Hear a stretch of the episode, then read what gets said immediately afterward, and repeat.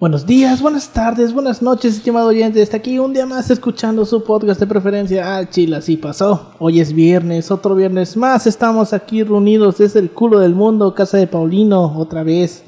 Una semana más para seguir con el picante tema. El picante tema. Es picante. Porque ya ahorita se viene lo bueno, lo chingón. Este. La guerra sucia. Sí, pero ya lo mencionamos, que no lo vamos a mencionar. Pero bueno, como toda la semana estoy aquí con mis dos colegas y amigos de licenciatura, con Pau. ¿Cómo estás, Pau? ¿Qué onda, Alberto? ¿Qué onda, Yoshi? Pues aquí en putiza ya agarré un merenguito que me dio Yoshi. Ya mira, con eso. Es que- no, no, no pega tanto como la Coca-Cola, pero pues andamos ya al Es- 80. Es que hoy Ya es como un café. de dulces. Ya como un cafecito, A huevo. huevo. A huevo. Ahora, ahora que empiecen ya los meses de frío, güey, deberíamos pensar en comprar pan, güey. Sí, güey.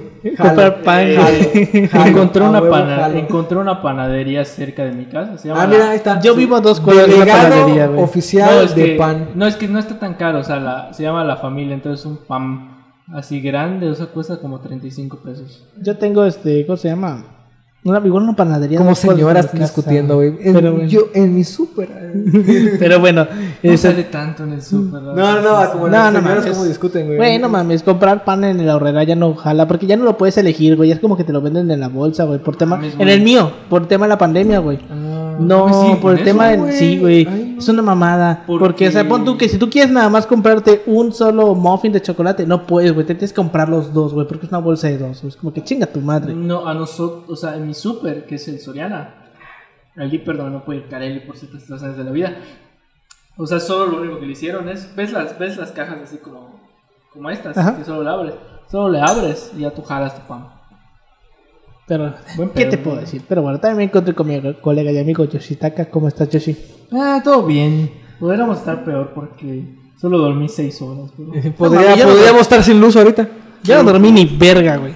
Este, no, o sea, pero me refiero de que de por sí luego me pongo malhumorado, pero la verdad estoy bien. Cuando no duermo mis ocho horas me No, pongo de mal humor. que me- o sea, me siento bien por el sentido de que todo salió bien en Citur porque la primera vez que fui fue un desmadre porque un pendejo fue sábado y había un chingo de gente. Yo también fui sábado, güey. Y, güey, fue un pedo, güey, porque el morrito que estaba enfrente de mí, bien verga, se saltó como a 15 vatos. Pero, Ah, ¿incluido a ti? a- ¿Incluido a ti? Güey, hijo de su puta madre, estaba, estaba atrás de mí. Me senté un momento. Güey, ya estaba como. su- se, se llevó como a 15 cabrones y todos estamos em- Pero, empegados. ¿cuándo fuiste? En 2019. No. No ah, mames, tú dices. que- Ah, tú La dices- primera vez, la primera Es- esto pasó la primera vez. La Ah, primera ok. vez. No, yo te estoy preguntando, ¿ahorita cuándo fuiste? No, ahorita fui el lunes. El lunes a qué horas? Eh, a las 9. fui. Ah, es que con razón, güey. Fuiste en día de escuela, en horario de escuela. O sea, por Porque eso- este. Porque a mí también la primera vez me tocó ir en, en sábado, güey, porque intenté ir un viernes saliendo de aquí, güey, a mediodía. O sea, y puta, la pinche cola estaba, le daba la Pues, vuelta en de la cuadra. hecho, ya no abren sábados. lo que me No, cuenta, en sábado. pero Ya no. Bueno, y la vez pasada, ahora en febrero, este, fui un día, creo que también fue un puto viernes, pero por algún motivo no me lo encontré, este, Abierto. a- no, me lo- no, no me lo encontré tan lleno, así como llegué me lo dieron. ya, sí Ah, no, sí, Nada más que ese día sí me mamé porque me fui caminando desde el centro hasta allá, güey, y hacía calor, güey, y dije, ya no vuelvo a hacer esta mamada, güey, estoy pendejo. Es que sí, sí, está Sí está, sí está lejitos, güey, pero bueno. ¿Les parece si comenzamos? Fierro, Adelante. fierro.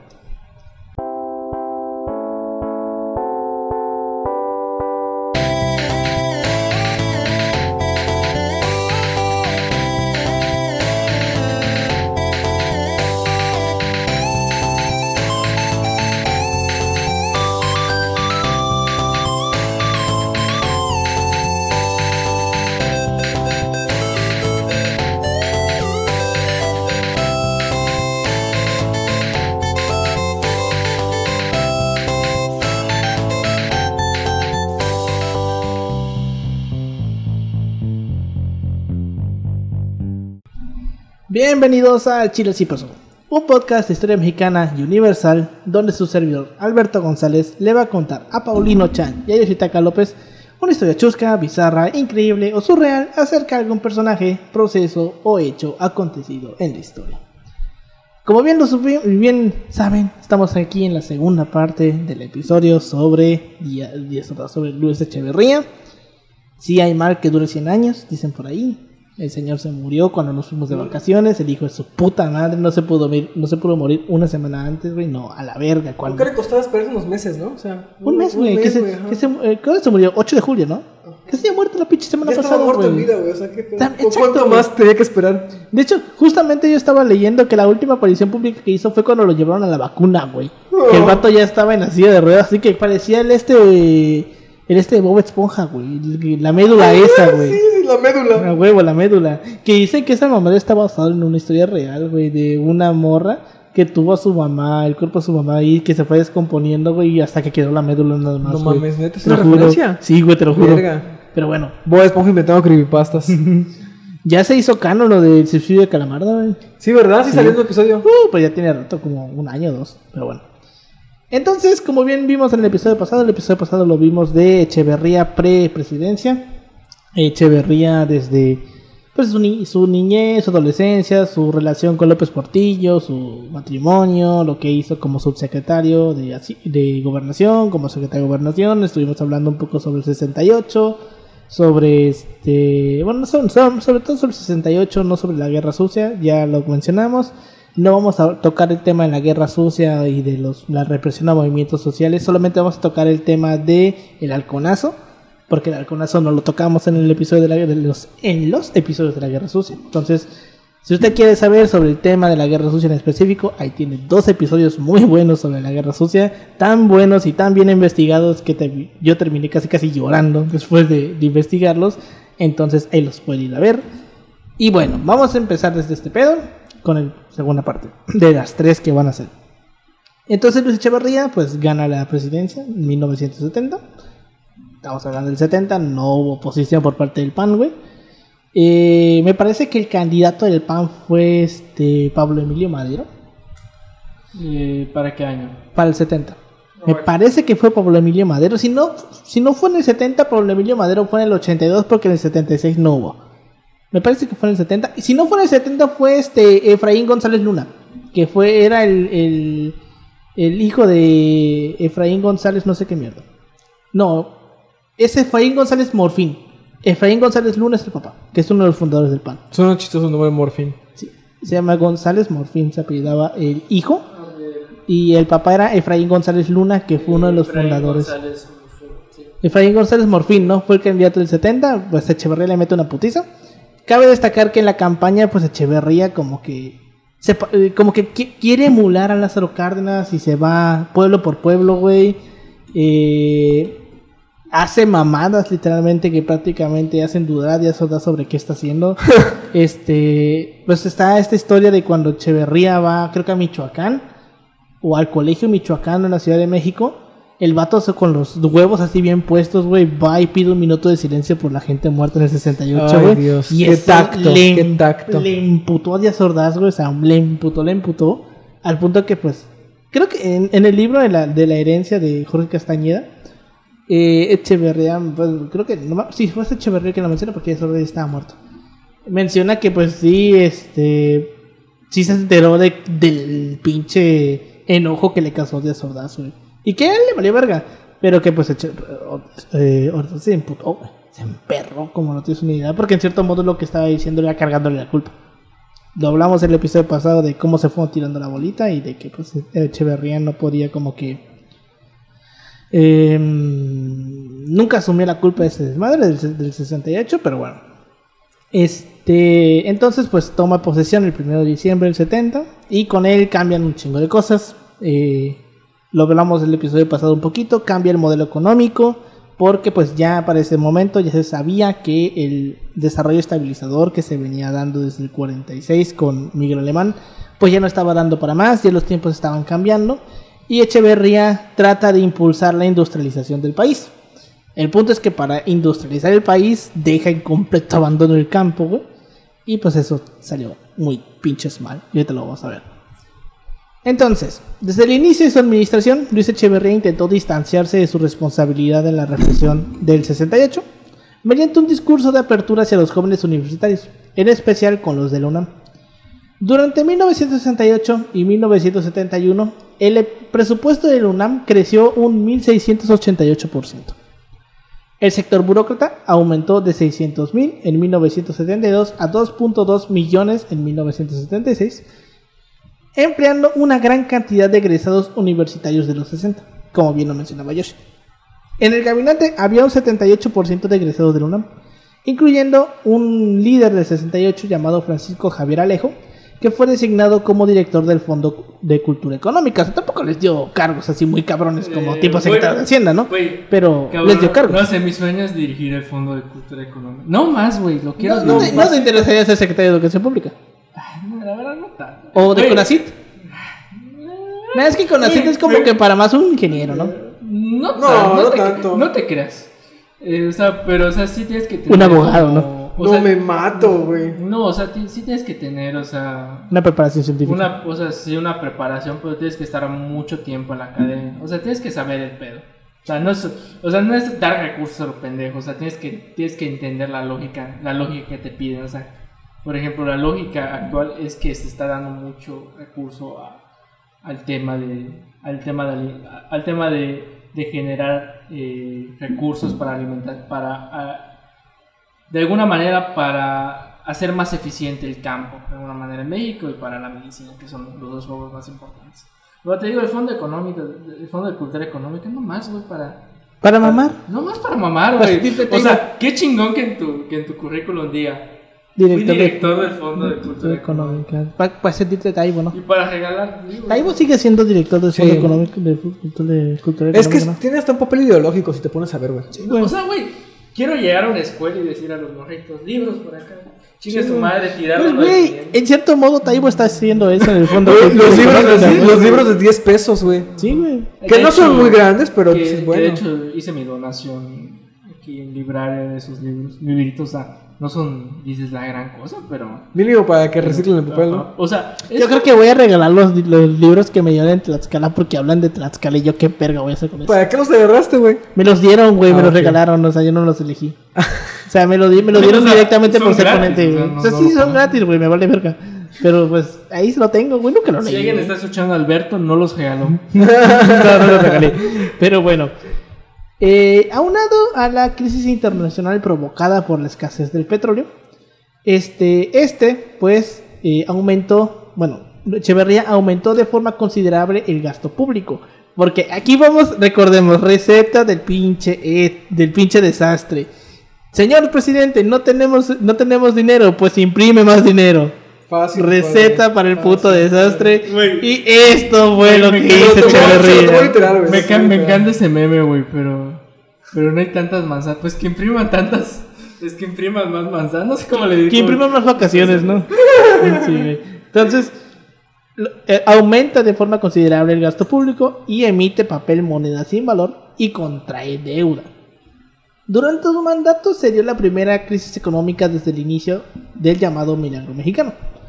Además, se lanzó a la compra de empresas de, eh, al borde de la quiebra para sostener los empleos, pero a costa de ineficiencias y corrupción. ¿Por qué? Porque Echeverría, aunque nos arde el hocico, güey, el vato se veía como una persona de izquierda totalmente. El vato era muy pinche cercano a, la- a ideas como del comunismo, socialismo.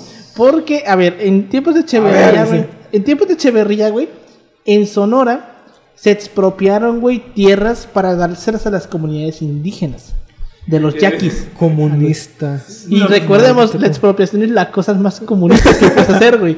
Y aquí viene lo divertido, güey. Y es que de ese desmadre que hace Echeverría de la expropiación de estas tierras, güey, para dárselas a los yaquis, güey, afecta los intereses de un señor barbado gordo, güey, que eh, estamos hablando de, bueno, pon tú, no sé en qué año fue exactamente lo de la expropiación a los yaquis, pon tú que en el 70, 20 18 años después, ese señor iba a ser candidato a la presidencia, güey, que era Manuel, era Manuel Cloutier.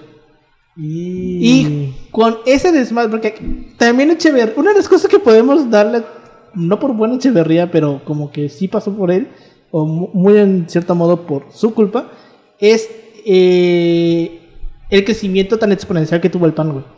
Porque Echeverría tuvo tantos pedos con los empresarios, güey, que es cuando los empresarios le empiezan a tirar dinero al PAN, güey.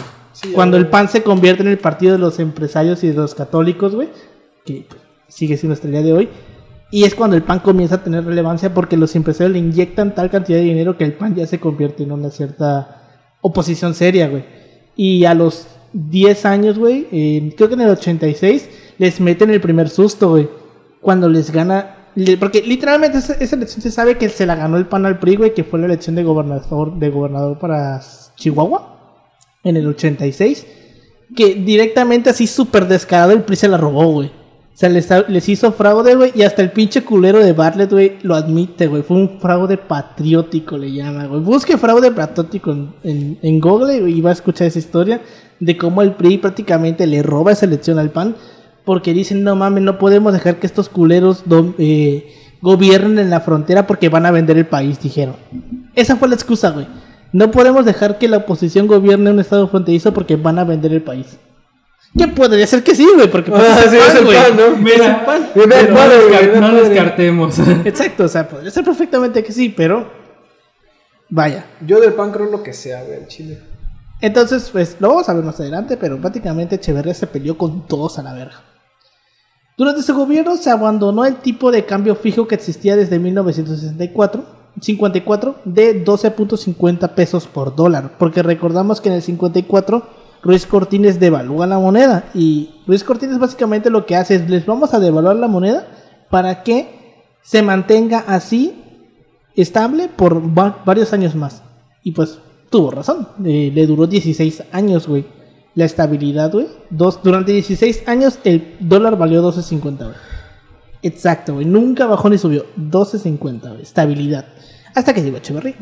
Al final de sexenio de Echeverría, el dólar llegó a, a 25.50, el doble. Y la deuda externa aumentó de los manejables 6 mil millones de dólares que había heredado de Díaz Ordaz a más de 20 mil millones. Entonces les decimos, se puso a gastar a lo pendejo, a imprimir más dinero. Impriman dinero. Güey.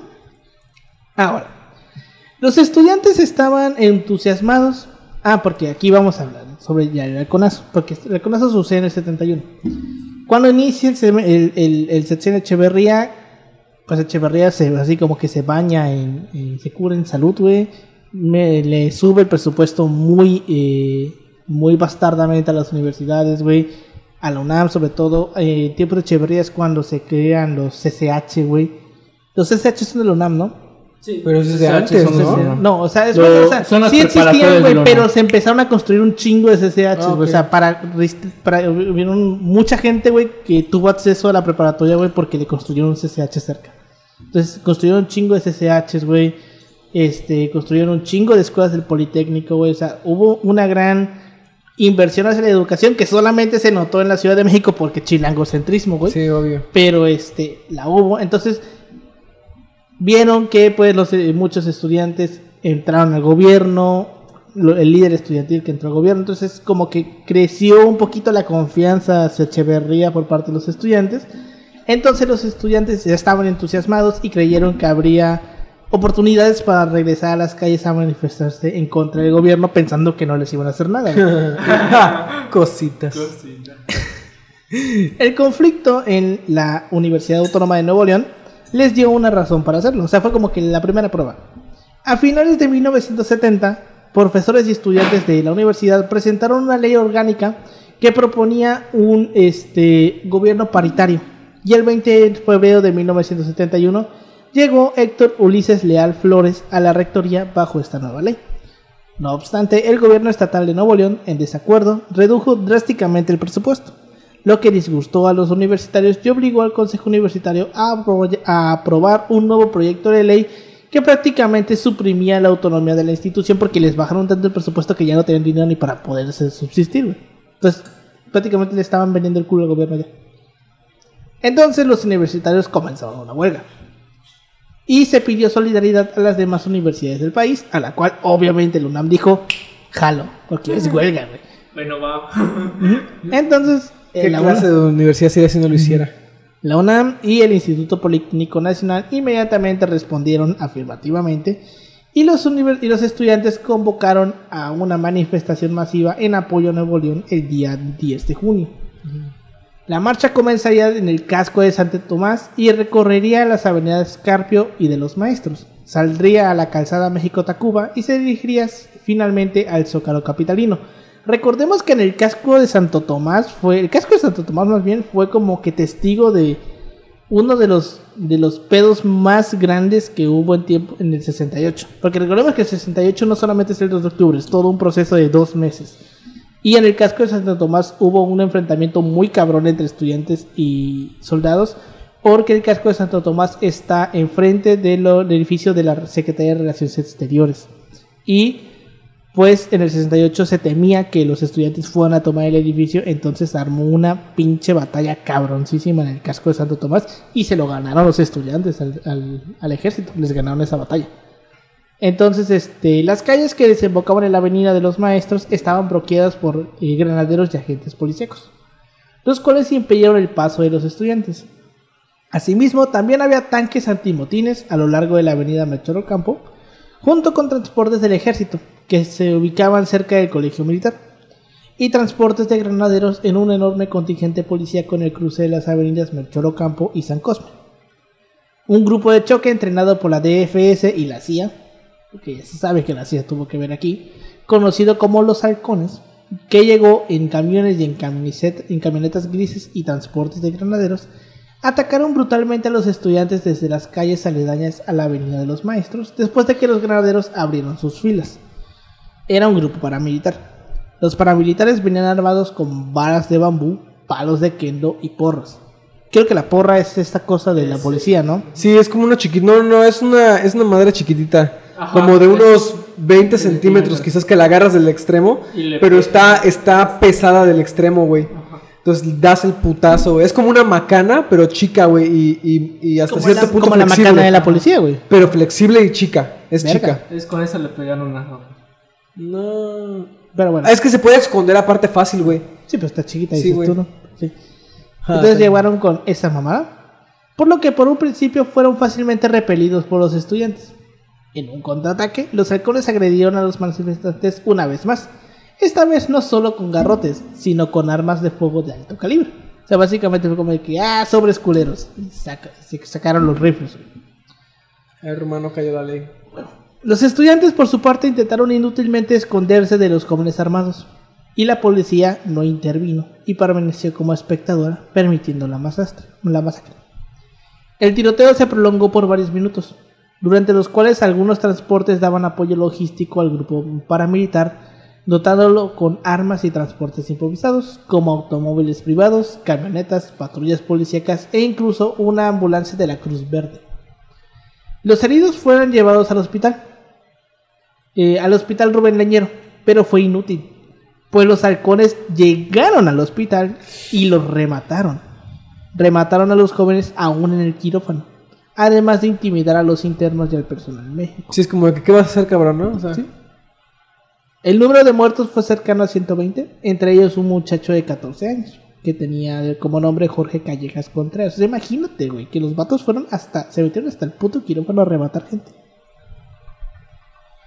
Esta es la guerra sucia en, todo- en- en toda la expresión de la palabra, güey. verga. O sea, es que sí, sí está cabrón. Creo que sea. eso ni en el 68 pasó, güey. No, es que aquí ya es más sistemático, güey. Sí. El 68 es como de que un episodio coyuntural, ¿no? Por pedos de conflictos con, con el gobierno, eh, cercanía de Juegos Olímpicos. Sí, como que tenía un contexto. Ajá, tiene un- pero este pedo ya no es con, ya no es contexto, ¿verdad? Es como de que ya hay un plan Ya es una pasada de diseñado, ya te estás pasando de verga, Sí. ¿sabes? Sí, sí, los vatos se fueron y se metieron hasta el, este, hasta los hospitales, a los, a los, ¿cómo se llama? A los Quirófanos. quirófanos, güey, a rematar gente. Esa misma noche, elementos del ejército resguardaron el Palacio Nacional y el entonces presidente Luis Echeverría anunció una investigación sobre la matanza y afirmó que castigarían a los culpables. Alfonso Martínez Domínguez, regente de la ciudad, y Julio Sánchez Vargas, procurador general, negaron que hubiera halcones, y los jefes policíacos culparon a los estudiantes de haber creado grupos extremistas dentro de su propio movimiento, quienes finalmente habían, habrían atacado a sus compañeros. Pasó hasta una vez, hasta una semana, hasta que el coronel Manuel Díaz Escobar, entonces subdirector de Servicios Generales del Departamento del Distrito Federal, aceptó que habría halcones, pero no los involucró en la masacre. El terrible saldo de la, de la manifestación desanimó a muchos estudiantes, pero también propició que se radicalizaran otros más, quienes más, parte, quienes más tarde formarían parte de las organizaciones guerrilleras que ya vimos en la, el episodio de la Guerra Sucia. Estamos hablando del Partido de los Pobres, la Liga Comunista 23 de septiembre, el Movimiento de Acción Revolucionaria. Está, hay otro que estaba en Guerrero aparte del Partido de los Pobres. Eh, Partido de los Pobres es el de Lucio Cabañas. Sí, es. Había otro en Guerrero aparte del Partido de los Pobres, güey. La Liga Comunista, el Movimiento de Acción Revolucionaria, Partido de los Pobres. Bueno, aparte había un chingo de organizaciones guerrilleras. Este, que, que tú sabías que la Liga Comunista 23 de septiembre sigue existiendo, güey. No Sí, sabía. Sigue existiendo, güey. Pero obviamente, pues, Ya son tres pendejos, ¿no? Son, son, son tres pendejos. Así, ahora sí que. ¿Hace cuándo fue? Como un año. Lo vi la noticia, güey, de que un güey se reunió con uno de los líderes de la Liga Comunista 23 de septiembre, 23 de septiembre actual, güey. O sea, era un vato, güey. Pon tú que como de tu edad, güey. Este, como edad, Ojito, güey. ojito. Ojito, ojito, Alberto.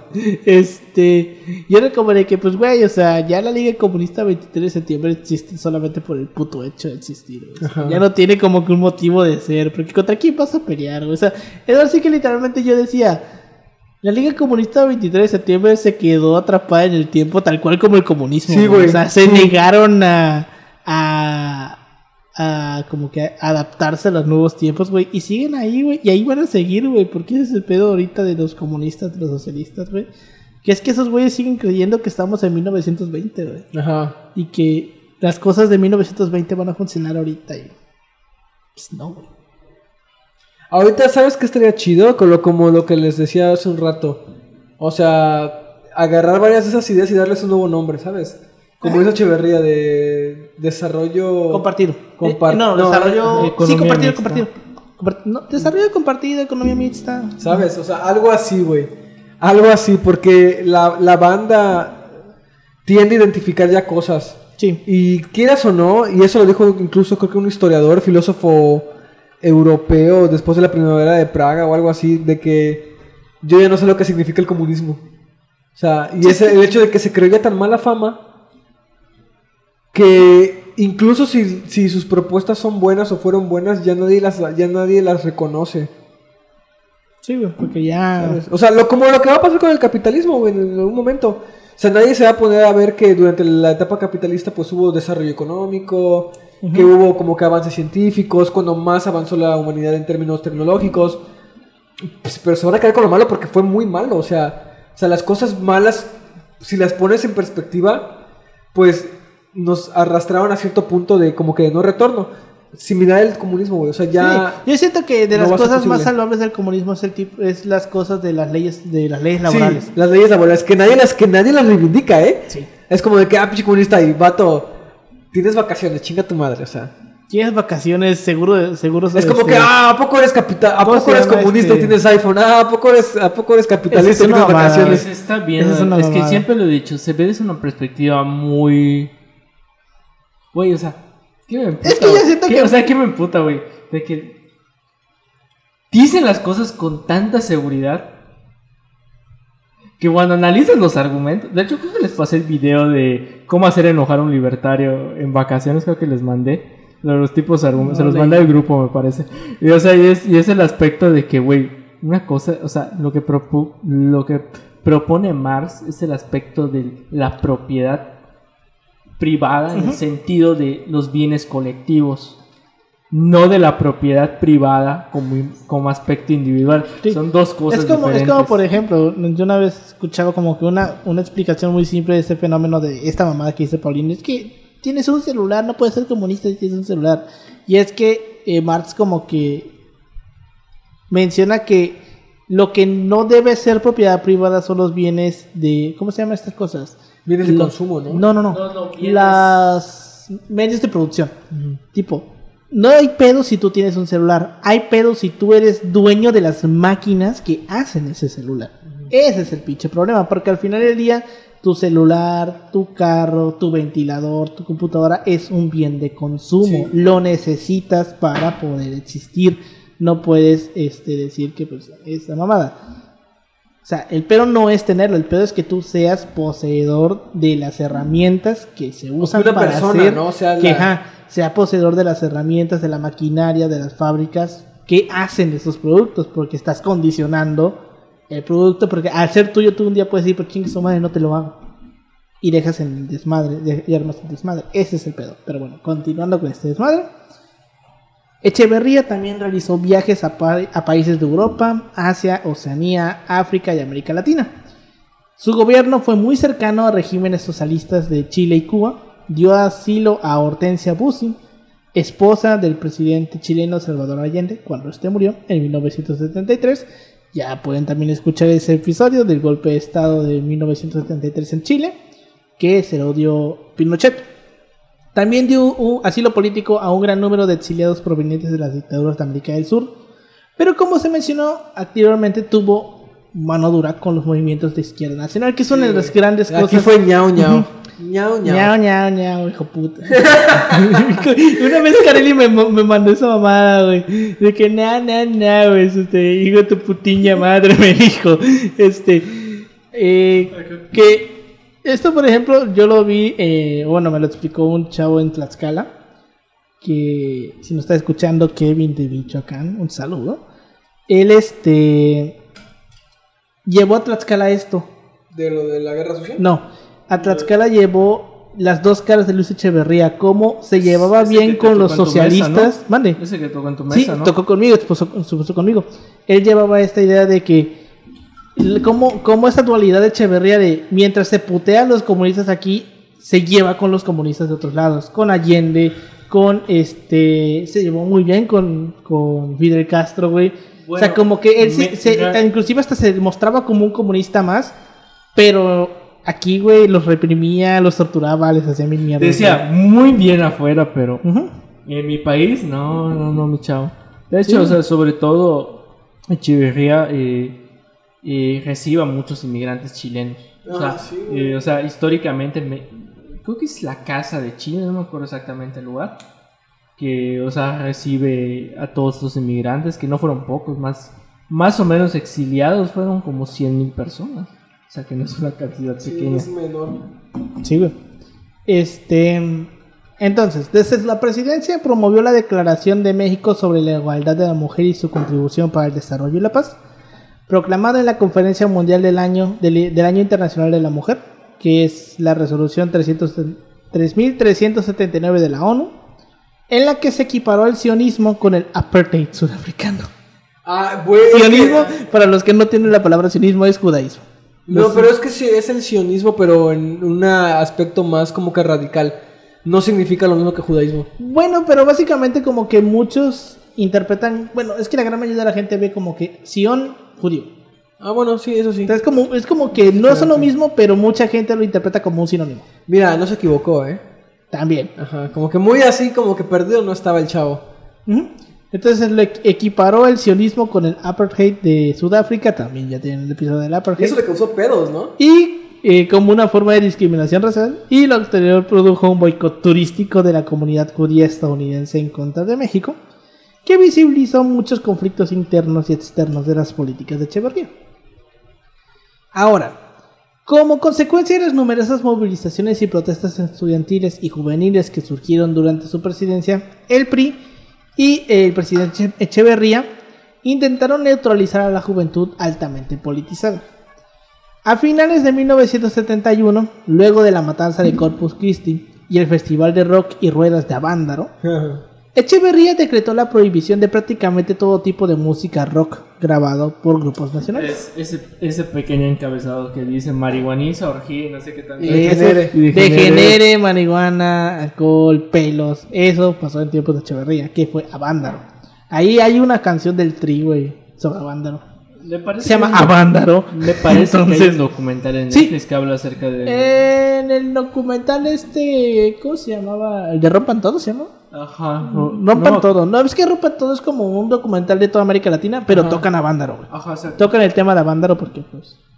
Porque, de hecho, una de las partes que a mí más... Porque yo me lo chinguetero, y probablemente me lo voy a chingar, es que está muy cabrona la parte en la que comienzan a hablar, que lo hablamos nosotros en el episodio de la dictadura, en el golpe de estado de Pinochet, que es todo este movimiento cultural, güey, y musical, pero pues, más que nada cultural, güey, del arte, surgido a través de la dictadura, güey. Sí. De la música, güey, tocábamos el tema, por ejemplo, de el baile de los que sobran, güey. ¿Cómo se llamaba? Los prisioneros. Prisioneros. hablando, ¿no? El baile de los que sobra, güey. Este, los que surgieron en tiempos de, de Videla, güey. El derecho a vivir en paz de Víctor Jara, güey. o sea, Bueno, de hecho, el, eso- el nombre de Rompan Todo viene de una frase de Charlie García en un concierto. no es Sterling, sí es otro güey. No, es Charlie García. ¿Sí? Bueno, me parece que sí, es, porque yo en un conci- en un concierto lo escuché. Que yo recuerdo es otro güey. Que Sí, es otro güey. "Rompa- Rompan todo. Sí, que recuerdo es otro güey que estaba en un concierto, llegó la policía, los quiso atacar y el güey gritó rompan todo y empezaron todos a romper mamadas para defenderse de la policía, güey. Pero no fue Charlie García, güey, fue otro güey. Es un viejito ya, güey. como Sí, de sí, sí. 60, 70 años. Igual Charlie García es un viejito Sí, güey, de está 60 roquísimo. años, ¿no? Pero Sí, este. No ya, fue- ya- ya parece Santa Sí, Claus. Pero yo estoy segurísimo que no fue Charlie García. Este, entonces pues decretó la prohibición de todo tipo de música rock grabada por grupos nacionales. Creo que de esta época es más o menos el tri, güey. Sí. El tri es como de los tiempos De de Avándaro ya estaba el tri. Sí, Exacto, güey. Avándaro fue en el 71 y sí, güey, más o menos como tiempos de Díaz Ordaz, güey. Pues De- que pinche Alex Lora tiene todos los años del mundo, güey. sí, no sé. y- ahí sigue. Cállate la verga. Ahí sigue, güey. Güey, de hecho, estamos, estábamos chingando, güey, porque estábamos en el área de fumadores y le pregunté a Guillermo, güey, ¿y Paulino? Y me dice, güey, no sé, está en el centro de cómputo imprimiendo sus papeles de 60 y más. Hijo de puta. Ya estás a la mitad, güey. Ya vas para la Cállate, mitad. cállate, cállate, cállate. Uy, verga, sí es cierto. Puta va a dar depresión, güey. Pero sí. Güey, Este- yo pensando en qué plan de retiro voy a ocupar. Pero bueno, este, la prohibición, también conocida popularmente como el abandarazo, surgió en respuesta del- al Festival de Avándaro, el cual había sido duramente criticado por los sectores corte- cons- eh, conservadores del PRI. Incluyó la restricción de grabar casi cualquier tipo de música rock, así como la prohibición de su venta en tiendas de música. También fueron prohibidos los conciertos de rock pasivos y la emisión de, de ra- radial de música rock. La prohibición, se mantuvo por varios años y comenzó a ser levantada gradualmente en los años 1980. De Luis Echeverría se cuentan numerosas anécdotas, como que comenzaba a trabajar a las 5 de la mañana y, su, y, terminaba su jornada a la medianoche.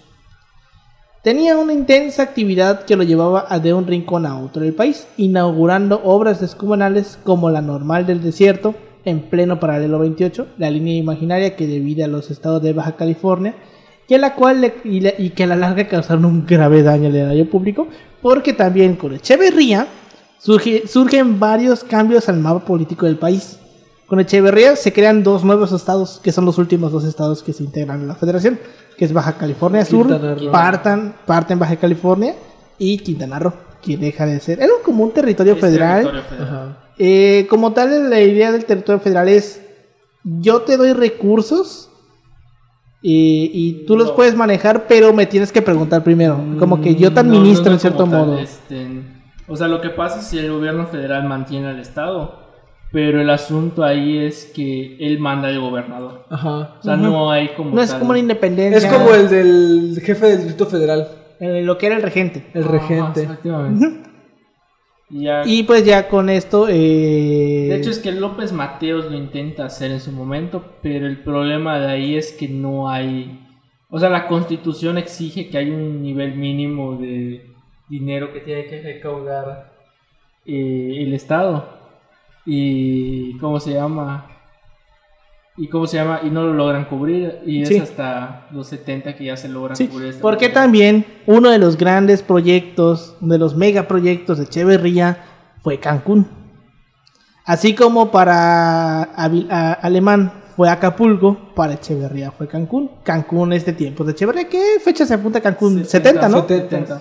O sea, ya, ya era un, como un proyecto que se tenía, pero Echeverría lo termina de materializar Y realmente Cancún es una de las pocas ciudades planeadas del país. Güey, ni tan planeada. Ni o sea, tan en su concepción, en o sus sea, el concepto sí estuvo. en, en su concepción, o sea, en los primeros años sí era una ciudad planificada. Ya lo que pasó después ya es una mamada. Es que está. es- Pero, es porque eso le pasa a cualquier es- ciudad, güey. Está chingón, está chingón la historia, güey, porque. ¿Cómo hacen el trazado de la ciudad? No, o sea, aparte, o sea, más que nada, ¿cómo se abren paso, güey? Porque llega una pinche máquina que está abriendo paso por el monte. Y detrás la caravana para sentarse primero que nada en lo que hoy conocemos como la zona hotelera. Y luego ya dicen, pues ya vamos a, vamos a hacer, ya vamos a hacer bien chingón la ciudad, ya vamos a hacer el trazado. Pero está, está chingón porque los primeros habitantes, un profesor que es mío me decía, está chingón, güey, porque ves hasta donde termina, creo que la- el trazo de la portillo. Güey, la gente dijo, pues chinguese madre, güey, yo me voy a dejar este terreno porque, pues creo porque que es sí, ¿no? Y está, está chingón porque está la gente. Y me decía, solo caminabas y cruzabas la línea. y Ya no había servicios y de otro lado había servicios. Y ¿Como aquí? Ajá. No. Y, y el aeropuerto estaba en lo que conocemos como la avenida Cabá. Sí. O sea, que era toda esa- De hecho, si vas a Cancún y pasas por parte de la Cabá, ves ciertas estructuras que... Del antiguo aeropuerto. Del antiguo aeropuerto. Queda de madera, güey. Verga. Era más, más que, más que aeropuerto, podríamos decir que era un aeroplano. Ah, Era como un aeródromo. aeródromo. Ah, pues, ajá, sí, porque Puede- era muy visitado. Aeroplano era es un tipo de nave. Sí, este, no, es un aeródromo. Pero pues sí, entonces eh, Cancún es de tiempos de Echeverría. Echeverría termina de materializar aquí este pedo porque Echeverría tenía una idea muy que a lo mejor ahorita nos puede sonar a que rima, que es como de la idea de las comunidades, de el México nacionalista, de somos unos chingones, tenemos como que de, re- de reivindicar la cultura, güey. Entonces, pues Cancún fue uno de sus como de sus proyectos insignias junto con la siderúrgica Lázaro Cárdenas. Fue de los proyectos insignia de este cabrón. Entonces, pues de ahí viene este pedo. Entonces, eh, se conocían al expresidente por su extensa capacidad retórica. A él se le atribuyen frases como no somos de izquierda ni de derecha, sino todo lo contrario. se cuenta que en alguna ocasión le prometió a un pueblo la construcción de un puente. Entonces uno de sus asesores le comunicó que en ese sitio no había ningún río eh, que por el cual pasar ese puente. Por lo que Echeverría contestó, entonces les traeremos un río también. Junto a su esposa, Esther Zuno, eh, hicieron gala del nacionalismo, como estábamos comentando ahorita. Él instauró la moda de que los políticos vistieran guayaberas y las mujeres hipiles y los trajes regionales mexicanos. La política nacionalista que impulsó fue respaldada por el PRI. En una etapa en la que el nacionalismo revolucionario este, fue, fue la bandera del régimen. Ahora, este, volviendo a con Echeverría es conocida este cambio de que ahora vamos a repartir, en vez de coñac, vodka, mamás así, vamos a repartir este agua de horchata y de Jamaica en las fiestas. Este, como una política de. Básicamente, Echeverría en cierto modo se parece un poco al PG, pero al contrario. Mientras que el PG dice no hay que gastar, Echeverría dice vamos a gastar a lo puto bastardo, güey. Porque si no gastamos, no vamos a mover este pedo. Y pues pasó lo que pasó.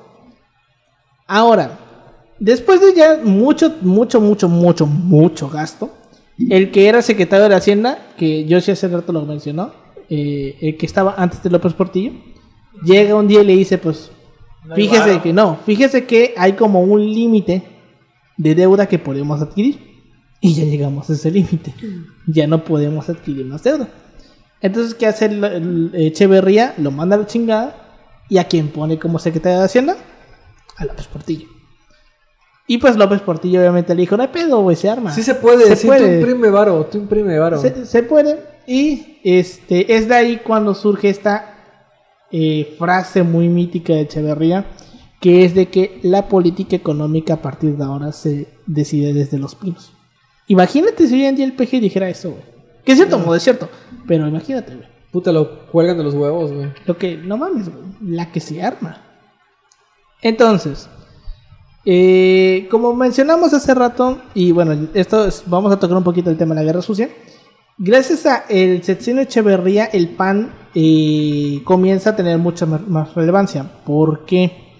Porque este Como mencionaba hace rato, Echeverría expropia unas tierras en Sonora, que era, y se las da a las comunidades indígenas yaquis. Y eso emputa a pues, los empresarios dueños de esa- a los, a los eh, comunales, se se diría, comunales, a los comunales dueños de esas tierras, se emputan y entre ellos estaba un señor gordito que se llama Manuel Cloutier.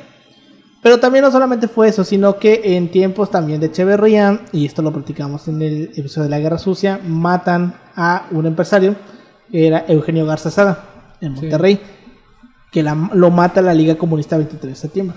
Entonces la Liga Comunista 23 de septiembre este, lo mata, y los empresarios le dicen a Echeverría, ¿Qué pedo, ¿Qué pedo, cabrón? ¿Qué vas a hacer con este pedo? Echeverría, ah, sí, lo vamos a investigar, que este que el otro, pero al final se hizo pendejo. Y tampoco hubo como que una cierta justicia contra este los, eh, contra la Liga Comunista 23 de septiembre, más que pues que los torturaban, ¿no? Pero, o nada.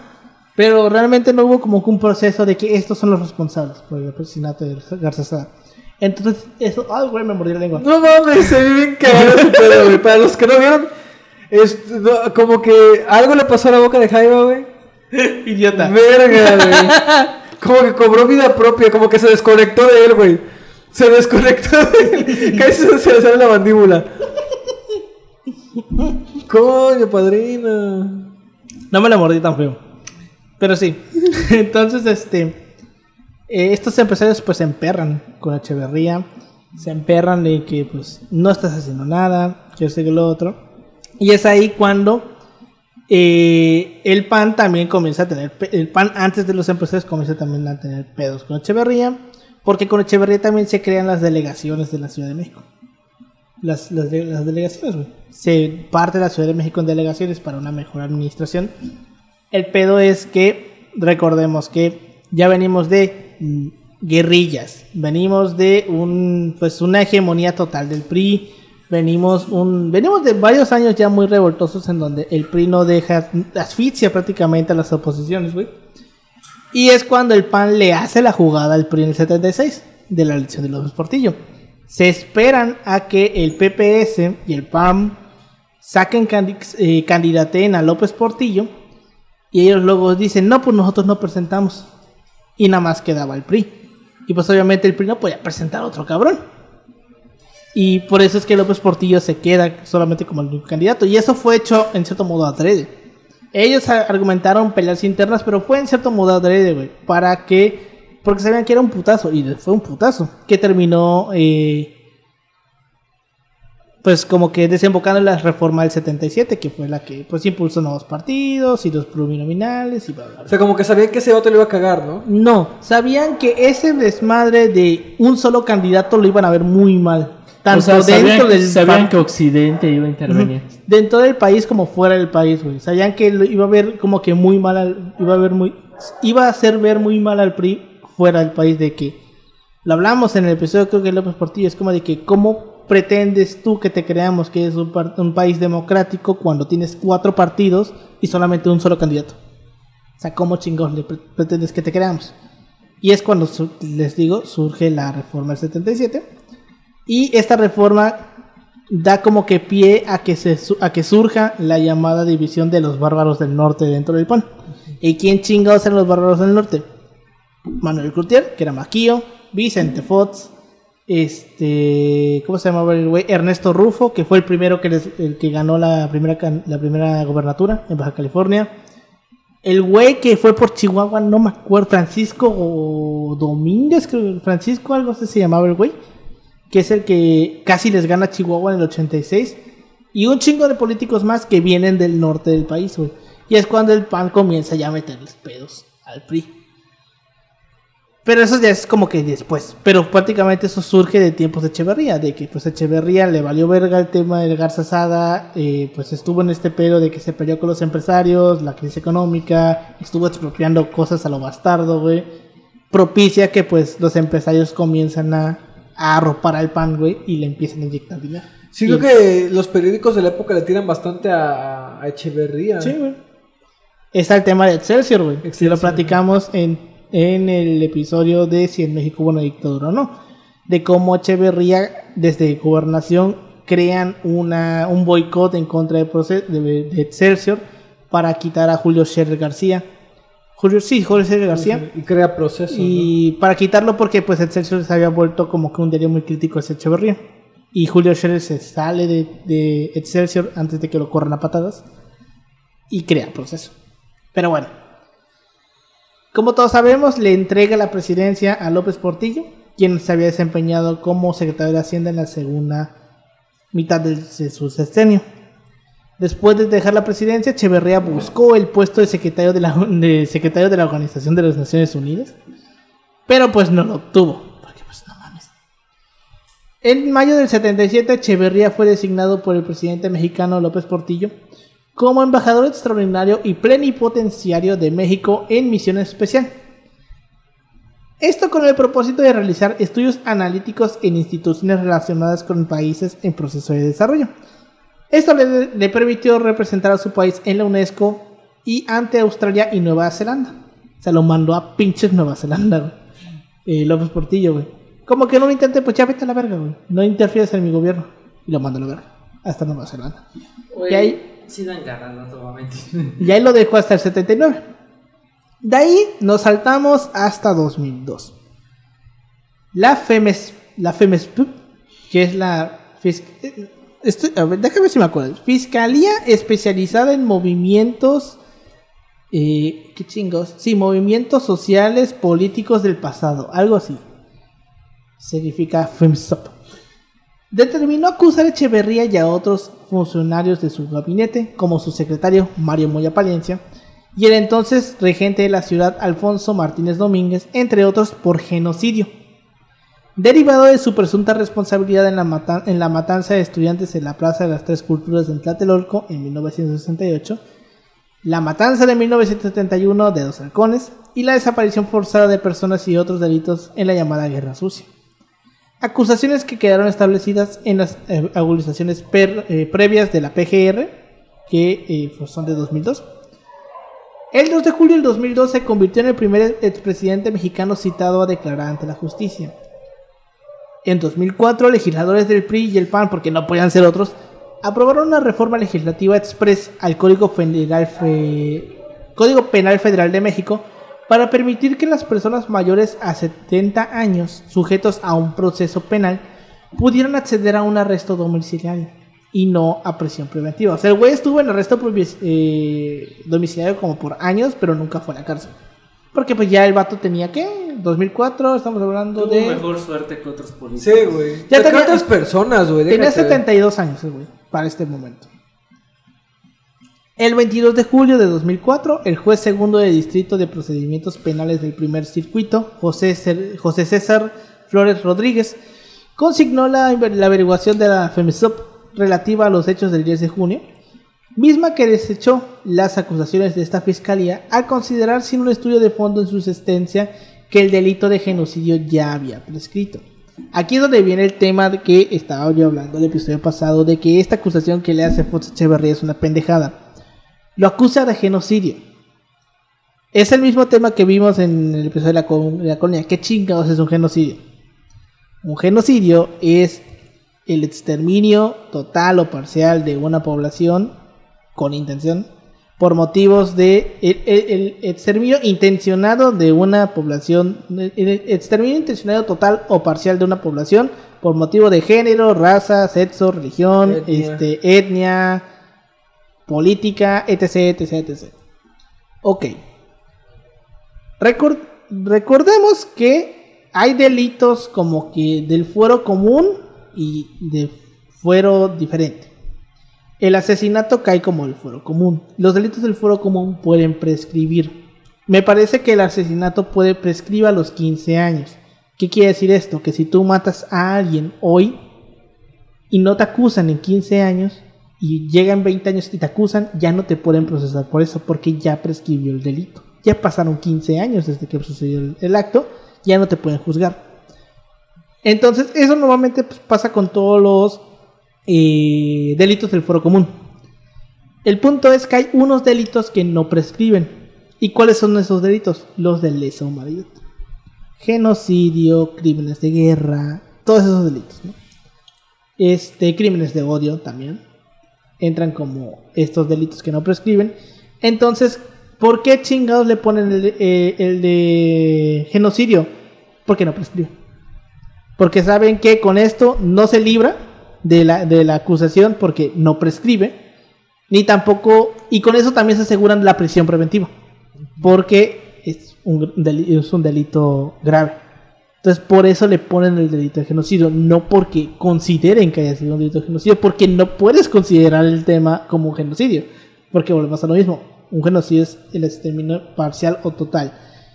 ¿Cómo calificarías tú el genocidio, güey, en la guerra sucia? O sea, ¿cómo le darías un, ¿Cómo lo justificarías la, la acusación? Tipo de que, o sea, sí, se sabe que hubieron torturas, se sabe que hubieron eh, asesinatos extrajudiciales, pero de eso, a decir que hubo un genocidio en contra de los, de los guerrilleros, es una acusación muy exagerada. Porque tendríamos que tomar en cuenta la cantidad total de personas en el país. Para los 70 Pontuca a lo mejor estaríamos alrededor de 50 millones. De esos 50 millones, ¿cuántos murieron en el supuesto genocidio de la guerra sucia? ¿Unas 4 mil personas? A lo mejor. ¿Tú consideras que eso es un genocidio, güey? En cifras, porque o sea, también suena culero que se reduzca a números las personas, pero Sí. es que cuando estamos hablando ya de un tema de genocidio. Un, un abogado te lo diría, ¿no? Sí, cuando estamos hablando de un tema ya más cabrón, como es un genocidio, lo tienes que ver a manera de cifras. La tortu- a ver, a ver, el pedo este de las torturas y todo eso entra dentro del fuero común. Que No. yo sepa, no. No, ajá. porque esos son. Pero eso este, fue después, eso, eso se ha hecho después, ¿no? O sea, el tratar este tema de las torturas, de las desapariciones, de la coacción, o sea, son temas que son hasta cierto punto recientes. Ajá. Sí, no, aparte, las torturas no prescriben tampoco porque me parece que son crímenes de odio o es un crimen de lesa humanidad, punto final. Entonces, esto creo que tampoco creo que tampoco pres- prescribe. Eh, el punto es que digo, en cuanto al genocidio, pues tiene que haber una cifra, güey. O sea, tenemos que hablar de cifras cuando hablamos de genocidio. No me acuerdo exactamente cuántas personas murieron en la guerra sucia. No lo recuerdo. Me, pa- no, me parece que fueron como 40 mil. O se reportan aproximadamente 40 mil. El punto es, 40 mil personas tú las consideras suficientes para considerar un genocidio? Genocidio Pensando- no, pero otro tipo de crimen de lesa Sí, o humanidad. sea, o sea, sí genocidio entra. definitivamente no, porque es o genocidio, genocidio Hitler, güey. En- hubieron países en Europa que a los que mataron el 90% de los judíos que existían ahí. Creo los que, vimos en el, el mes de República marzo. Dominicana y Haití. que- Los Duvalier, güey. Pol Pot, güey, Idi Amin, güey, esos cabrones sí son genocidas, porque sí hubo un descenso, el de Ruanda, güey, es porque sí hubo un descenso muy pinche drástico de manera intencionada de esa población. Aquí a, un no. grupo, o sea, a estos vatos. En el de Ruanda, en el- me parece que en el de Idi Amin y en el de Ruanda sí, porque sí son como que, bueno sí, sí, porque el, con Pol Pot es Eran como- minorías. Ajá, eran como minorías. Pero sí hubo un descenso drástico. Aquí estamos hablando de que 40 mil personas, ¿cuántos guerrilleros en total podrían haber? O sea, mm, a mi parecer es una total exageración, güey. Y es por eso que eh, a mí cuando te digo que esta investigación la hicieron con el culo, güey. Porque prácticamente le ponen el, el delito de genocidio no porque sea un genocida, Porque sino porque chido. es... se es- exacto, porque Se se, escucha, chido. güey. Exacto. Por eso se lo pinches ponen, güey. Porque se escucha chido. Porque dicen, no prescribe, no la libra, no libra la prisión preventiva y es una acusación muy cabrona. O sea, esto va a sonar. ¿Cuál es el pedo? Que pues evidentemente ante Se la justicia esto no va, esto no va a pasar, no va, no va a proceder. Y pues ¿qué pasó? No, pro- no, pro- no procedió, güey. Este, en 1900, en, en el 2005, la Suprema Corte de la Justicia de Justicia de la Nación este, emitió un fallo considerando que el delito había prescrito, pero en el que en el caso de Echeverría y Moya, el Foro Constitucional les habría protegido de haber sido indiciados a partir del diciembre del 76 y no antes, por lo que derritió- revirtió la decisión del juez Flores porque la prescripción no había entrado aún en vigor. En vigor. La Suprema Corte de Justicia de la Nación, presidida por alguna señora que algunos conocerán que se llama Olga Sánchez Cordero, decidió no entrar en materia sobre el genocidio, dejando la decisión al quinto Tribunal Unitario del Circuito en el Distrito Federal. En, el, en ese distrito, en ese juzgado, el entonces ministro, ministro Juan Silva Mesa dio un voto, un voto disidente al fallo argumentando que de acuerdo a los estándares jurídicos internacionales, el delito de genocidio no prescribía. Porque esto lo estamos viendo, no prescribe, ese, ese delito no prescribe. Sí. Posteriormente, la magistrada Ana Erlinda Velasco Villasencio, a cargo del quinto tribunal unitario en materia penal del primer circuito, ¿cómo me cagan estos putos tribunales, güey? Decidieron emitir órdenes de aprehensión en contra de Echeverría y Moya Palencia al, según su resolución, no encontrar pruebas vinculatorias hacia el expresidente por genocidio, pero sí por homicidio. Ajá. Pero Porque pues esa. es de, entre genocidio y homicidio hay una Hay dos. putísima diferencia. Pero pues esa ya prescribe, ¿no? Según la interpretación de Velasco, la definición de genocidio en el Código Federal- Penal Federal, en su artículo 49, aplica para grupos sociales de alcance nacional. Y en su valoración, las víctimas del terrorismo de Estado no formaban parte de un grupo nacional. Porque no lo eran, eran pinches guerrillas. Y es que también aquí vemos otro, pero que esto lo vamos a volver a repetir en el siguiente episodio cuando eh, veamos esto de como que legado. Que es que yo siento que como que muchas personas glorifican la figura de las guerrillas. Como que los ven como héroes o como gente buena. Y no, los guerrilleros también eran cabrones, güey. Está el caso de Garza Sada. Garza Sada lo, lo mataron, güey. Hubo también otro empresario al que descuartizaron y lo fueron a tirar a su casa en Monterrey, güey. Está el caso del- de, Rubén Figueroa, güey, que lo secuestraron por quién sabe cuántos meses. Se- el se- cónsul británico, güey, que también, no me acuerdo cómo se, se llama. tomaron muy en serio eso de la paz llegará cuando la sangre del... ¿Cómo se llama? ¿Cómo es esa frase? No me acuerdo. De la sangre del burgués y no sé qué. Ajá, algo así. O sea, los de la guerrilla también literal, eran cabrones. O sea, que no quita que eh, algunas sí tenían una razón de ser, ¿no? Sí. Pero las del campo y todo ese pedo. Y se entiende hasta cierto punto. Pero pues, vaya, eran también grupos pues, hasta cierto punto armados. sí, eran grupos armados que había, que había también hay que decir la, la, la aclaración. No es lo mismo la capacidad de fuego que tenía la Obvio, guerrilla ajá, contra el ejército. Pero de todas maneras tenían capacidad de fuego. Y era una guerra. Y, oh sorpresa, en la guerra muere gente. Es normal que en la guerra muera gente. Entonces, Y, y más cuando te estás hablando de un régimen que pues no iba a dialogar, güey. Exacto. O sea, no iban a... Era no una iba guerra, punto final, güey. Era, una- era como una especie de guerra civil en chiquito, no proclamada, güey. Sí. Entonces, te digo, yo Con siempre... sus mierdadas, porque también hay que decir Sí, que dentro de la guerra también está ese pedo. o sea, como que tampoco te exime a hacer mierdadas. Sí, pero te digo, o sea, yo lo que siento es que... la o sea, que se vea la guerri- las guerrillas como estas personas, como gente que, que el Estado abandonó o que... Gente que realmente luchaba por, por algo y sí lo hacían. El problema era que en sus maneras y en sus métodos se pasaban de lanza a veces. Ya tenemos los ejemplos. Al, al vato que secuestraron cuatro meses, al candidato del guerrero, güey, al cónsul ese que creo que se apellidaba Williams, el cónsul británico que también secuestraron. El caso de este empresario que descuartizaron, güey, Garza Sada que lo mataron, güey, que le iban a secuestrar pero lo terminaron matando. O sea, casos hay de guerrilleros. Y también cuando los guerrilleros iban y capturaban a un soldado, no creas que los trataban bien, güey. O sea, también les aplicaban sus chingas, los torturaban también, güey. O sea, y no solamente hubo bajas del lado de los guerrilleros, también hubo bajas por parte del ejército. Era una guerra, güey. Y en la guerra muere gente. O sea, hay que verlo de esa forma, ¿no? Ajá. También. Entonces, yo cuando veo este pedo del genocidio, que lo vimos ahorita, güey. Que cuando se murió, que mucha gente se murió el genocida. Yo lo que siento, güey, es que se está normalizando el genocidio. O sea, Es- la en idea cierto del modo, en cierto decir modo, que es genocidio. ajá, en cierto modo estamos como que normalizando la concepción de genocidio que tenemos. Y a partir de ahora cualquier pendejada la vamos a llamar como genocidio. Como el cuando AMLO, ¿no? no que lo es. que es un genocida por lo de las vacunas, ¿no? Cosas así. Es. Que, que a López Mactel, güey. Ah, Gatel. Estábamos normalizando el término del genocidio y lo estamos empezando a ver como algo medianamente cotidiano cuando no lo es, güey. Y no debe de serlo, Sí, sí. coño. O sea, ese es el puto problema. Que yo le veo a este desmadre de llamarle genocidio. O sea, no. Pero bueno, continuando con este desmadre. Este. La resolución judicial fue impugnada por las víctimas del terrorismo de Estado ante la Comisión Interamericana de Derechos Humanos. Diputados y activistas del Comité 68 pidieron un juicio político contra la juez Velasco.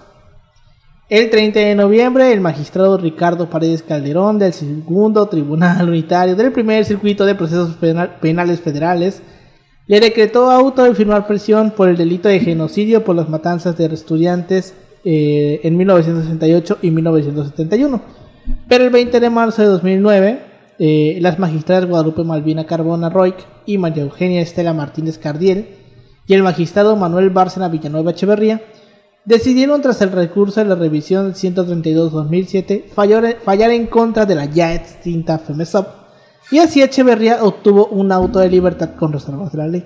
Porque, pues, reiterando, no iba a pasar esa madre. Porque no era un genocidio, güey. Tal cual como lo decía esta señora, tendría que tener un alcance nacional y no lo tenía. O sea, fue una, fue una cosa que se sacó la, la fiscalía del. Ay, güey. Que se sacó la fiscalía del culo, güey. Con tal de nada más hacer el show, güey. De este. meterlo. De, de imputarle esa cosa. Y lo vuelvo a decir, lo mencioné en el episodio pasado. Esa fiscalía sirvió para dos cosas. Para nada y una puta mierda, güey. Sirvió Bueno, para ni verga, güey. Mínimo entregó un reporte. Sirvió un reporte de cosas que ya sabíamos y que realmente el único aporte medianamente interesante que fue que dio fue eh, just- eh, como constatar la intención de Díaz Ordaz de acabar con el movimiento del 68 y ya no hizo nada más. Por eso es que te digo que esa, esa fiscalía especial que armó Fox, güey, sirvió pan ni verga. Pero bueno, el 19 de agosto del 2015, el INAI eh, me acabo de acordar el chiste El pendejo de Peña. Nieto, el Instituto Nacional para el Acceso a y la revisión de documentos federales. Güey, la banda que hizo la crónica con lo que dijo, güey, se Sí, mamó, el. INFAI, güey.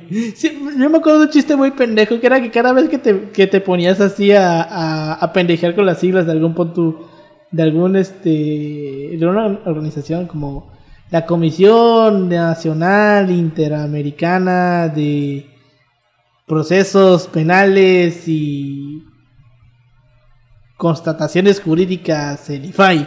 O sea, terminalo con el IFAI, güey, porque así lo dijo Peña, güey. Qué, qué bonito chiste era ese, güey. Pero bueno. Grande Peña nos dejó tanto. Mm, Aquí ya es Sinai, güey. Antes era IFAI, ahorita es Sinai. Ordenó a la PGR entregar versión, entregar versión pública de las averiguaciones previas de estas investigaciones relacionadas con los hechos ocurridos el 2 de octubre y el 10 de junio del 71, el 2 de octubre del 68, en las cuales se consignó el delito de genocidio a varias personas, incluido Echeverría. El INAI El Instituto Nacional de Transparencia, Acceso a la Información y Protección de Datos Personales. La PGR indicó en un primer momento que ambos expedientes no eran localizables, luego que sí existían, No pero que no se encontraban en una averiguación en curso. Entonces, pues ahí quedó. O sea, es como que, ah, no existen. Bueno, sí existen, pero no sabemos dónde está. este, el 10 de junio de 2010 se reportó que estaba hospitalizado Echeverría en el hospital ABC sin conocerse la fecha de ingreso al hospital ni la afección que padecía. Fue dado de alta el 20 de junio de ese año, luego de haber sido sometido a una cirugía para colocarle un marcapasos. Entonces, pues, Echeverría tenía un, par- un marcapasos que le alegraba el corazón. Este. ¿Cómo seguía la canción? Ay, no sé, no sé, no sé. Este. Tenía un marcapasos que le alegraba un corazón. Sé que termina y es automático, güey. No me sé esa rola, Marca eh. Tiene un marcapasos que le anima el corazón. No, No tiene. No tiene que darle cuerdas automáticas. A huevo, eso. Ya Entonces- pisen. Ay, chinga tu Ya, madre funda de Pokémon, güey. Chinga tu madre funda de Pokémon. Entonces, pues Echeverría tenía un marcapasos. Echeverría tenía un marcapasos. Este, el cual se le colocó por haber presentado una disminución en su ritmo cardíaco. El 21 de abril de 2021 tuvo su última aparición pública en el Estadio Olímpico Universitario, a donde acudió para recibir la segunda dosis de la vacuna contra el COVID-19. El 17 de, enero de este año, con motivo de su cumpleaños número 100, 30 amigos y ex colaboradores, y ex colaboradores del le rindieron un homenaje a través de una sesión de Zoom a la que no asistió, porque pues no sabía cómo entrar. Pero entonces él no asistió, pero sí este, contó con la presencia de su hija, María Esther, quien grabó dicha sesión con el objetivo de presentársela posteriormente. O sea, el señor pues no sabía ni entrar a Zoom, güey. Y no tenía nadie que le ayudara. Entonces, pues, Haz de cuenta que como que entró la hija, la grabó y luego se la presentó. Finalmente, después de 100 años y 7 meses, 6 meses, casi 7, el 8 de julio de, mil- de 2022 en Cuernavaca, Morelos, falleció a los 100 años de edad. Su funeral se llevó a cabo en la agencia funeraria Galloso de, de la Ciudad de México, que ahí velan a todos los famosos, güey, en la Galloso. Eh, a la cual llegó su cuerpo a las 3.15 del 9 de julio. Entre, eh, se dice que acudieron al funeral Jorge, Vega, Jorge de la Vega Domínguez, que es hijo de un cabrón que es igual Jorge de la Vega, Sergio García Ramírez, Everardo Moreno Cruz y su abogado particular Juan Velázquez. A las 8 de la mañana del ju- 10 de julio, su cuerpo salió de la agencia funeraria antes mencionada hacia el pantón español para que lo cremaran y sus cenizas fueran dadas a su familia. Fueron tiradas a los puercos. No, no es cierto. Y así terminó la increíble historia. la increíble, La la increíble- increíble y larga vida de este hijo de La su puta madre. increíble l- eh, historia y aventura de este hijo de su puta madre. Era todo un loquillo, que era todo un loquillo, ¿no? Que se mamó. Sí. 100 años, güey. Sí, no, o sea, todo remembrando sus cosas, ¿no? Es como, ah, sí me. Valdría la pena hacer una investigación express de, ver si ha sido el, el presidente que se ha muerto de más edad. Muy probablemente sí. Porque Porfirio Díaz se murió de 80 y cachos. Este. De la Madrid también. Si acaso alguno podrá, podrá haber llegado a los 90 y cachos, güey. Pero nunca creo que haya- uno haya llegado a los 100, güey. Siento que ese cabrón ha sido el presidente que se ha muerto más mayor, güey. Sin pedos. Puta 100 años, güey. No mames. Sin pedos y tal vez el que se haya muerto de menor edad a lo mejor haya sido López Mateos, güey. Porque López Mateos, acordémonos que se murió bien joven, güey. Se murió como a los... ¿De dónde dato? Sí, uy, que... No mames, se murió de una manera bien culera, güey. Se murió como... O Vicente Guerrero. Pues es que sin contar, es que pues es una cosa es el siglo XIX donde ya te podían matar de un plomazo, güey. Aunque fueras el presidente, güey. Y otra cosa es ya morirse, pues morirse. Ajá, de forma, de forma natural. Ajá. Ok. De causas naturales. Ok, va, va, va. Sí, o sea, porque, bueno, mames, güey, seguramente, pues, Guerrero se murió de 40 y cachos, güey, porque, pues, también, para el siglo XIX, Era- 40 era y cachos ya era, ya eres de ay, cabrón, güey, ya, ya eres el sabio, güey, ya eres Don Vicente, güey, ya no eres Vicente, eres Don Vicente. Pero bueno, con eso llegamos al final de esta segunda parte. Opiniones que tengas sobre esta segunda parte. Que Clau? Indeed era un hijo de puta. Indeed. Pero bueno, de nuevo, los matices, ¿no? Hay que hacer los matices. o sea, que- Ya lo saben, Paulino está pagado por la otra izquierda. No, no, no, no, pero pues, o sea, ver esas ambas partes, tanto del, del personaje que Indeed era un hijo de puta, del contexto en el que vivió, güey, de las cosas que hizo que pues rayaban en lo que ahorita podrían decir que es comunista, las otras actitudes nefastas que tuvo, con grupos que también eran como que cabroncitos, que eran los guerrilleros, con no todos los grupos guerrilleros, pero pues, vaya, pues en general el trato que les dio pues no fue el más humano. A pesar de que también los guerrilleros, pues, no son como que. Como que te tiren bombones, ¿no? O sea, ¿sabes? O sea, de ahí el pedo, por ejemplo, de las FARC, ¿no? O sea, es un pedote porque es un grupo de poder, o sea, vaya. ¿Y quién sabe qué hace las FARC ahorita, güey? No tengo idea. Ya los Sigue siendo desarmaron. guerrilla. De hecho, fíjate que una, una de las cosas que, que yo igual escuchaba era que esta ley de amnistía que ahí hizo eh, López Portillo ya en el 78, básicamente lo que evitó fue que las guerrillas se convirtieran como las FARC. Ajá, exacto. Que se replegaran a las montañas y tuvieran pedos como las FARC, güey. Que las eso- FARC. Porque esto mismo que estamos que vivió México lo pasó Colombia, solamente que Colombia nunca tuvo esta ley de amnistía. Y las guerrillas quedaron ahí y pues, Y pues si a eso le agregas los problemas sociales, puta, les das, les das contingente, güey. puta, guerrero, güey. Chiapas. Guerrero, los zapatistas, güey. Ajá. O sea, todo lo que iba a ser Guerrero, Chi- Chiapas, Oaxaca, güey, iba a ser una zona de guerrillas. Iba a ser como las FARC, güey. O sea, era perfectamente posible. Pero bueno, comentario que tengas tú, Yoshi. Eh, decir que, bueno, de una manera eso nos da un poco de panorama para entender de alguna manera, si se quiere ver desde esta perspectiva, las decisiones que va tomando Echeverría y cómo van repercutiendo. Sobre todo el argumento del genocidio es, creo que una cuestión compleja. Lo vamos a platicar, lo vamos a platicar. de que- Vamos a platicar.